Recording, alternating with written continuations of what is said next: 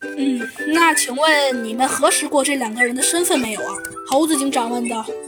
呃，我们将白鹤先生的身份证信息输入到了公安网络里了，结果出现了相关犯罪人员的信息。嗯，原来这位白鹤先生啊是刑满释放人员，两年前因为盗窃罪入狱，上个月才放出来。嗯，是这样啊。猴子警长点了点头。嗯，那丹顶鹤先生呢？小鸡墩墩问道。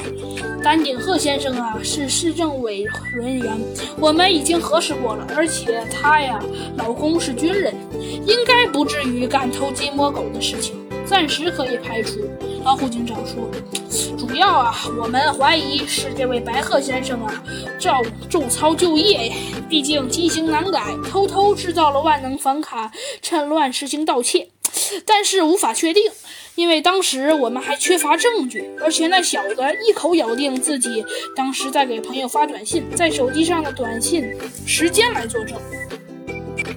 就在这时，猴子警长突然笑了起来：“哦，原来是这样啊！看来你们是搞错了。”“嗯，为什么呀？”小鸡墩墩不解地望着猴子警长。“猴子警长，你难道知道本案的作案人是谁了？就是丹顶鹤先生吗？”大体上我已经猜出来了，不过为了慎重起见，我还需要去现场做个侦查实验。老虎警长，可以吗？猴子警长问道。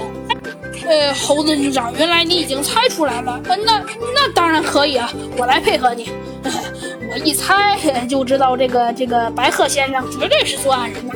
老虎警长一副好像早就猜出来，高兴地说。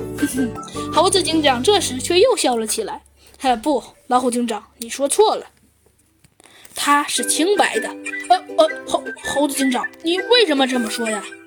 很快，猴子警长就用事实证明给了老虎警长。很快，猴子警长便让老虎警长将小陈叫了过来。小陈一起装出一副一脸困惑的样子，猴子警长笑了笑，对小陈说道：“以正义之名，我宣布，犯人就是你，小陈。”你很聪明，给自己制造出了不在场证明。不过，按常理来说，烧水一般需要二十分钟才能烧开。但是如果只注入三分之一的水，或者二分之一的水呢？这样的话，是不是三到十分钟便可以烧开？然后再注满水，利用锅里的冷热水的对流循环，很快就会烧开。因此，十二分钟，我认为烧开一锅水完全可行，是不是啊，小陈？